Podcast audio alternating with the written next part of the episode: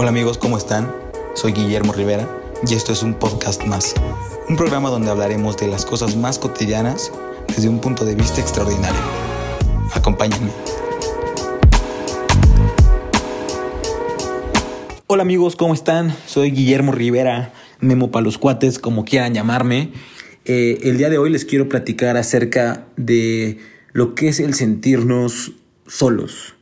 Y para esto, eh, el sentirse solo y por qué la gente dice que le gusta, si tal vez no lo ha vivido, se me hace un tema muy cabrón. Y lo digo porque muchos de mis amigos siempre me dicen, eh, güey, me late un chingo estar solo, cabrón. O sea, me gusta estar aquí en mi casa, solo, sin que nadie me moleste, tiempo para mí.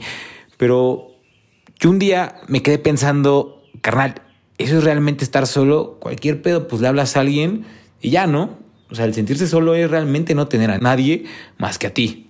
Y es de lo que les quiero hablar el día de hoy en este un podcast más. Y les platicaré. A mí me tocó un momento en el cual sí dije, mocos, esto es la soledad y chancla lo atraje porque yo lo busqué y porque yo lo, lo quería realmente sentir. Y les voy a platicar un poquito acerca de cómo, dónde y por qué fue y qué hice para que estas cosas cambiaron y lo que aprendí sobre todo, que es lo más importante. Me encontraba en Roma, en un hostal, el hielo para ser eh, exactos, me lo recomendó un amigo argentino, saludos Valen. Eh, y en el hostal de repente me dio un, gri un gripononón de chinga tu madre con todo el respeto del mundo. Tenía 39 grados de fiebre, estaba encerrado en un hostal, tenía cuerpo cortado, compartía la habitación con otros seis cabrones, de los cuales ninguno hablaba español y algunos ni hablaban inglés. Llegaban siempre bien pinches borrachos y yo sufriendo con fiebre, con dolor de garganta, cuerpo cortado, sin tener, me acuerdo, datos, no hablé con mi familia como dos, tres días. Me acuerdo que no hablé, o sea, no hablé con nadie de lo mal que me sentía. Y pues ni modo, o sea, me hizo pensar como muchas cosas y de las cuales al final entendí que una pequeña parte de lo que es estar solo conmigo mismo es realmente dura, pero que aprendes bastante, ¿no? No tener como comunicación con alguien, tu familia, por un simple WhatsApp, mensaje, foto, lo que sea. Y lo que descubrí y confirmé es que soy una persona muy tímida, que tengo muchas inseguridades como todos, que tal vez no aceptaba y siempre decía, no, sí hablo inglés al 100, sí, nativo, a huevo. Pero realmente ya que lo hablas con más gente después, pues te das cuenta que no es tan nativo como tú creías y que hay que echarle ganas y seguir estudiando. Y me dio un, un propio putazo de realidad y tuve que aceptarme todo esto cuando estaba enfermo y sin poder caminar. O sea, porque aparte pues tenía que estar diciendo, güey, pues me levanto y camino dos horas y luego me vuelvo a encerrar. O sea, imagínense, al final me dije muchas veces que queremos aceptar que las cosas nos dan miedo y hay que aceptarlas.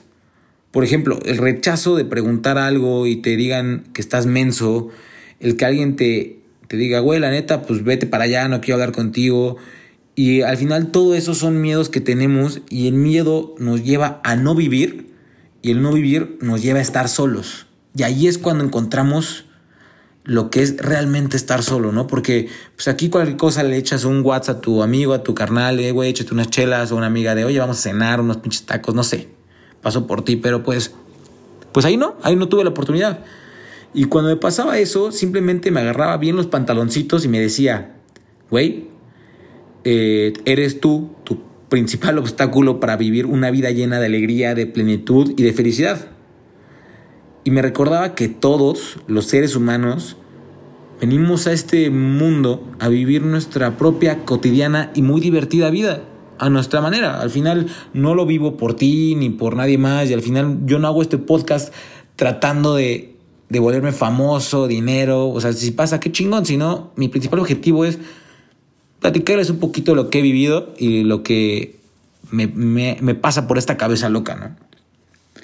Recuerden que no hay que tener miedo porque ahí sí conoceremos la soledad. Cuando realmente tengamos un miedo y no vivamos, es cuando estaremos solos y no está padre. Afrontemos las cosas nuevas, hay que aceptarlas. Y justo cuando llegue ese punto, es cuando la soledad se sentirá mejor porque no tendrá miedo.